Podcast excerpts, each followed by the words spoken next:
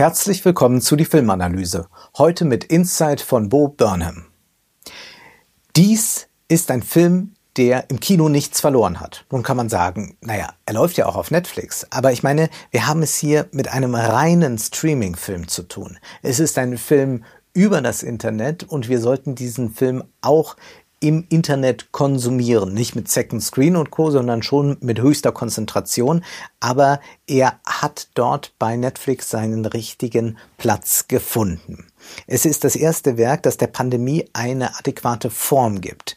Zwar gab es ja ein paar quarantänebedingte äh, Produktionen, so gab es Kammerspiele, da hat man mit einem kleinen Team gedreht oder es gab auch noch mal den Versuch der Desktop-Filme, aber das war doch eher ein unambitioniertes Herumgehampel vor der Webcam und nicht zu vergessen gab es da ja noch Songbird, eine grottenschlechte Corona-Dystopie, aber Inside ist nun ein besonderer Film, weil er die Quarantäne gar nicht so sehr zum Inhalt macht, aber in gewisser Weise ihr eine Form abbringt. Und das ist ja etwas, worauf man eigentlich wartet. Wie reagiert die Kunst auf so ein einschneidendes Erlebnis? Das war die, Schuld, die Kunst bislang schuldig geblieben. Nun ändert sich das mit diesem Film, den wir als Spielfilm auffassen müssen. Und dabei sollten wir zwei Aufgaben erst einmal befolgen wir müssen abstrahieren und zwar auf zwei Ebenen. Und zwar gibt es da Bo Burnham. Das ist ein Comedian, der hatte jahrelang Panikattacken, konnte nicht auf Tournee gehen, wollte 2020 auf Tournee gehen. Dann kam das Virus, er musste die Tournee auf Eis legen und jetzt hat er dann in dieser Zeit stattdessen Inside realisiert.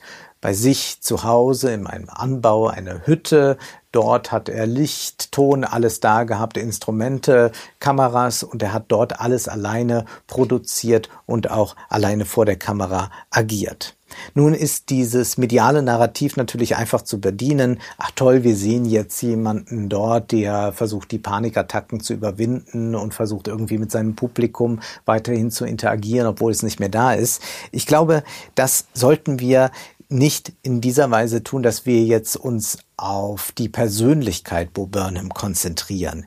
Wir sollten das von Anfang an als Fiktion anerkennen. So entgehen wir diesem medialen Diskurs über den Film, depressiver, Comedian kämpft sich zurück ins Leben und all das. Dann wird da wieder so ein Oprah Winfrey Spektakel draus. Zweitens müssen wir von der Distributionspolitik von Inside absehen. Ja, Jetzt gibt es überall einzelne Clips aus dem Film zu sehen. Sie sind bei YouTube und sonst wo.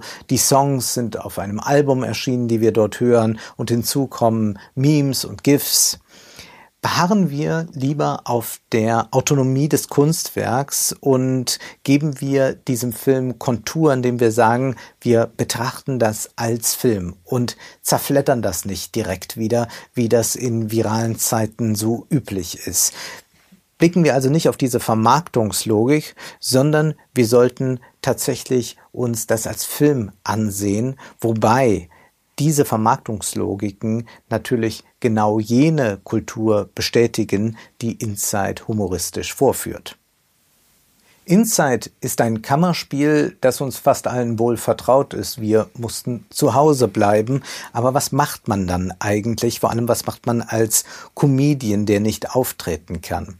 Zunächst einmal ist das kein Thema für ihn, jetzt die ganze Zeit über die Pandemie zu reden. Nein, das blendet er aus. Auch der US-Wahlkampf kommt nicht vor, obwohl der Film im Jahr 2020 spielt. Ein wenig Black Lives Matter darf es dann doch sein, aber primär handelt der Film davon, wie wir die Welt wahrnehmen, wenn wir vor allem zu Hause sind. Nämlich dann gelangt die Welt nur noch in vermittelter Form zu uns, nämlich durch das Internet. Das Virus hat diese Weltwahrnehmungsweise nur noch verstärkt, weshalb Inside keineswegs nur ein Quarantänefilm ist. Er ist, glaube ich, primär ein Film über das Internet. Und dazu passt, dass das hier mit einer Do-it-yourself-Kultur realisiert wurde. Ich sagte, Burnham macht alles selbst. Burnham komponiert, singt, spielt die Songs. Das Handgemachte ist natürlich inzwischen auch eine lukrative Industrie, siehe Finn Kliman und Co. Burnhams Lieder sind aber doch etwas anders. Sie sind stark geprägt vom amerikanischen Musical. Da gibt es eine Nummer äh, Welcome to the Internet. Das erinnert an Willkommen, Bienvenue, Welcome aus dem Musical Cabaret. Ähm, wir müssen hier ganz klar sagen, wir haben es mit Musik zu tun, die für diesen Film ideal ist. Aber wenn wir das Ganze da raussondern, also wenn wir jetzt sagen, wir hören uns die Songs einzeln an, dann hat das natürlich enorme musikalische Schwächen, beziehungsweise es ist gar nicht darauf ausgelegt, dass wir es hier mit großen Kunstwerken zu tun haben. Ich würde sagen, es sind sehr gut gemachte Gebrauchslieder. Simple Melodien, ein bisschen viel Autotune, aber im Rahmen des Films durchaus beeindruckend und amüsant, zum Beispiel das Lied Healing the World with Comedy, wenn der Komödiant sich hinterfragt, was er denn eigentlich leisten kann als Komödiant, ist das das, was die Welt überhaupt braucht. Inside hat mehrere Metaebenen. Zum Beispiel, was ist denn eigentlich Film? Wie entsteht ein Film? Das bekommen wir hier zu sehen, wenn Burnham mit dem Licht experimentiert, wenn die Kameras, mit denen er arbeitet, sichtbar wird, wenn das Objektiv sichtbar wird. Wir haben Nahaufnahmen, wir haben Details, wir haben ein Fenster, durch das man aber nicht nach draußen blicken kann.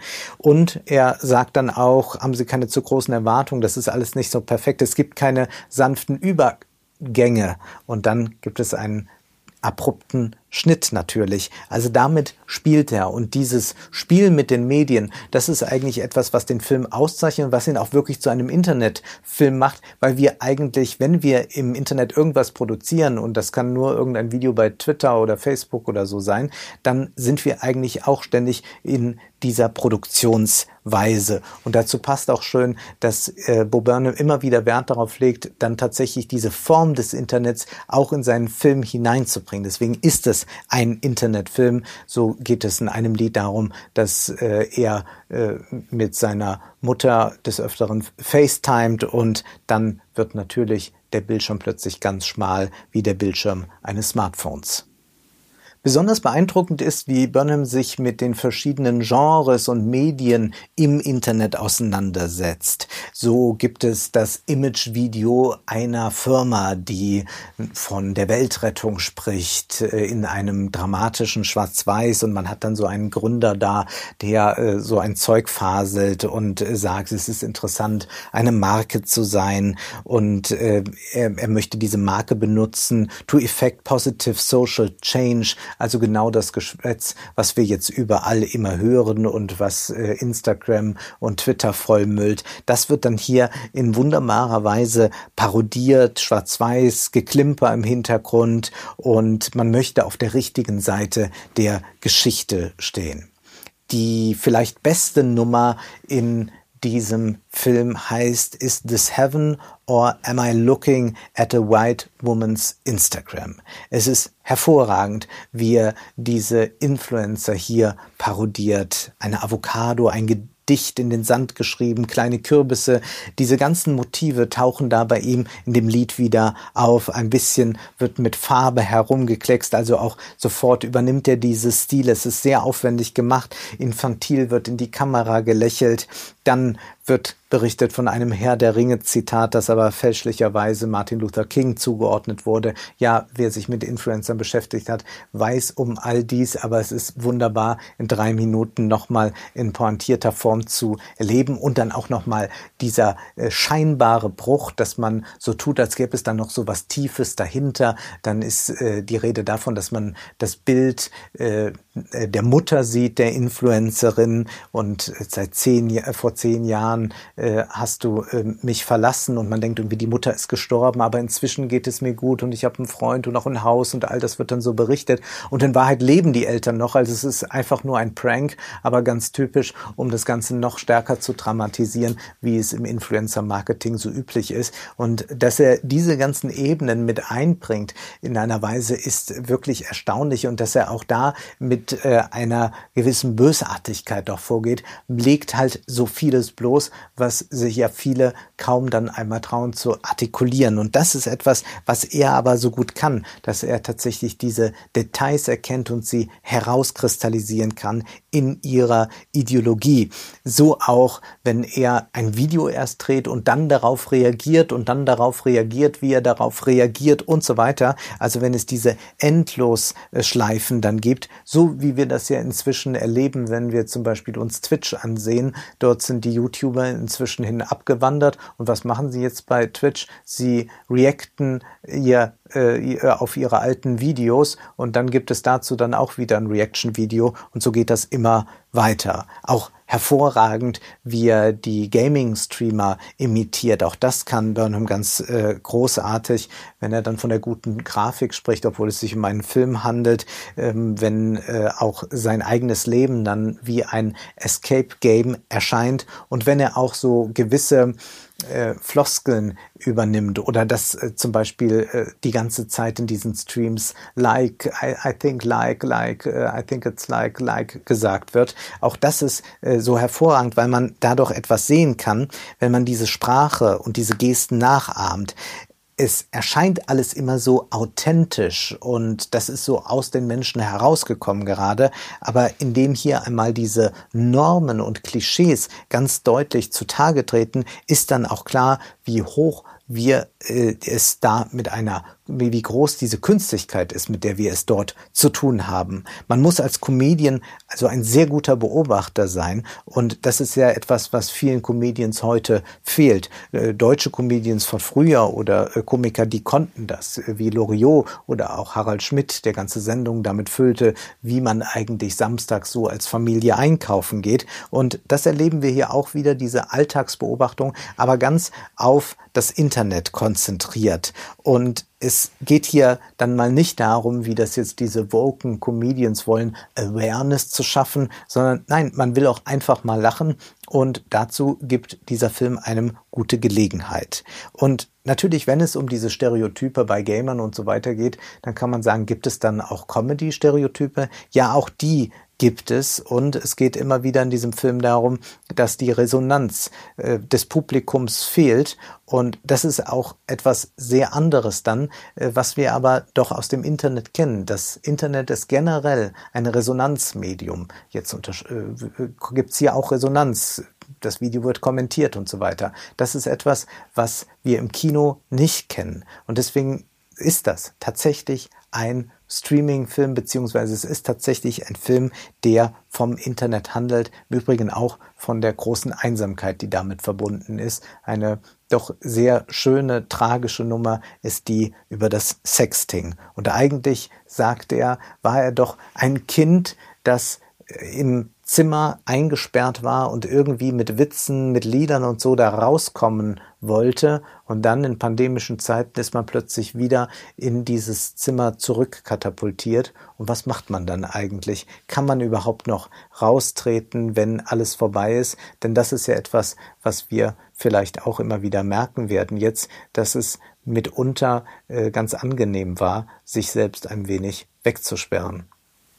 Es ist jetzt gar nicht so, dass äh, Bo Burnham so hart gegen Political Correctness oder so eintritt. Aber er macht doch gewisse Akzente, die man doch mal setzen sollte. Nämlich es geht dann auch darum, wie das denn eigentlich ist, so als Comedian jetzt, als weißer Comedian Witze zu machen. Wer will das überhaupt hören? Und diese Critical Whiteness ist ja inzwischen auch so eine Bußübung unter Comedians geworden, mit denen man dann aber auch wieder neue Shows bekommt. Und er legt genau dieses System eigentlich sehr schön offen, indem er darüber singt und dann sagt, ja, ich checke jetzt mal meine Privilegien. Und was heißt das dann? Soll ich dann jetzt einfach mal verstummen?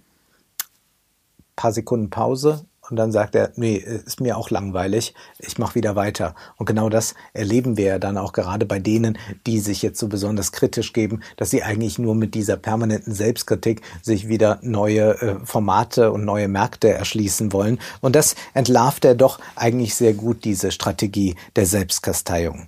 Und er selbst ist natürlich auch nicht frei davon, dann authentische Momente zu kreieren. Und das sind die schwächsten im ganzen Film, wenn wir dann auch plötzlich äh, äh, so mitfühlen wollen, wenn äh, diese ironische Ebene äh, dann durchbrochen wird und wir sollen dann in äh, einer Weise dort mitfühlen äh, an dem Schicksal eines Comedians, der psychische Probleme hat und all das. Ich glaube, da geht der Film dann doch in eine Ecke, wo man sehr schnell in diese ja neoliberale Subjektivität kommt, äh, dass man jetzt sein Ich und seine Probleme ausstellt, um dadurch dann äh, einen gewissen Erfolg zu haben. Also dieses Oprah Winfrey Prinzip. Aber es gibt auch noch eine weitere Figur, die auftaucht, wenn auch nur eine Handpuppe, nämlich da ist Socko, eine Socke, die er sich über die Hand geschoben hat und es gibt da ein Lied, das heißt How It Works. Und dieses Lied ist eigentlich erst einmal ein bisschen so wie The Circle of Life. Also so funktioniert halt die Welt und dann kommt Socho als ideologiekritische Instanz und erzählt mal was vom Klassenstandpunkt. Erzählt, dass das globale Kapital die Arbeiter von den Produktionsmitteln trennt und so weiter. Das ist eigentlich ein sehr schöner Aspekt, der aber dann nicht weiter ausbuchstabiert wird. Im Gegenteil, man sorgt eigentlich dann sehr schnell äh, dafür, dass Socko eher fast schon so ein bisschen verschwörungstheoretisch auftritt. Und es geht natürlich in dieser Szene darum zu zeigen, dass Socko dann an der auf die Hand angewiesen ist des Comedians, also auf das Kapital, wenn man so möchte, angewiesen ist. Und wenn er ihn runterreißt, dann hat er keine Macht mehr. Deswegen muss er dann irgendwann auch das sprechen, was man ihm sagt. Und das ist natürlich eine äh, generelle Sache, die wir beobachten können, gerade in der Humorbranche, dass wenn man in einer gewissen Position angekommen ist, man dann häufig nur noch das sagt, was ohnehin alle hören wollen. Aber hier hätte man, glaube ich, noch mehr mitarbeiten können. Also mit dieser zweiten Instanz, also diesem wirklich Heraustreten aus sich und eine andere Figur aufkommen lassen. Das ist etwas, was der Comedy sehr fehlt und was, glaube ich, sehr, sehr gute Momente in diesem Film noch geschaffen hätte. Denn damit hätte man letztlich eine universalistische Position einnehmen können. Man abstrahiert von der eigenen Identität und Position und wird ein anderer oder beziehungsweise nimmt die Perspektive eines anderen an. Es gibt aber in diesem Film dieses Manko, dass man eigentlich äh, immer wieder das Ganze so brechen will, dass man selbst auch Teil des Problems ist und so. Und man kann diese Aporien natürlich immer und immer weiterführen.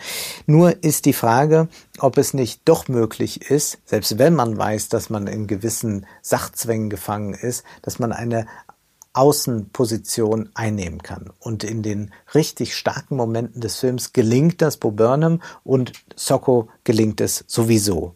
Und das Ganze endet damit, dass man eigentlich wieder hinaustreten könnte, aber unser Comedian will am liebsten wieder zurück, auch wenn jetzt kein Lockdown mehr ist. Wir sollten zwar unsere Zeit jetzt vor dem Bildschirm drastisch verkürzen, aber auch uns wird es so gehen, dass wir eigentlich einen solchen Raum, in dem Träume möglich sind, in dem es auch plötzlich durch Licht, durch äh, gewisse Farbspiele ganz weit werden kann, dass wir uns eigentlich nach einem solchen Raum sehnen. Und das ist jetzt nicht darauf hinauslaufen kann, dass man jetzt nur noch in so einer Biergartenseligkeit draußen lebt. Nein, wir werden uns nach solchen Räumen, in denen ganz viel möglich ist, in denen man vielleicht zu sich selbst kommt oder sich selbst verlassen kann, nach solchen Leuten werden, Räumen werden wir uns sehnen. Und das muss jetzt nicht so eine Hütte sein wie die von Bo Burnham, sondern unsere Hütte ist vielleicht das Kino. Denn dort müssen wir nicht nur schauen, dort können wir auch sehen. Das war die Filmanalyse mit Wolfgang M. Schmidt. Ihr könnt den Podcast finanziell unterstützen. Entweder unter www.paypal.me-filmanalyse oder unter der in der Beschreibung angegebenen Bankverbindung. Vielen Dank.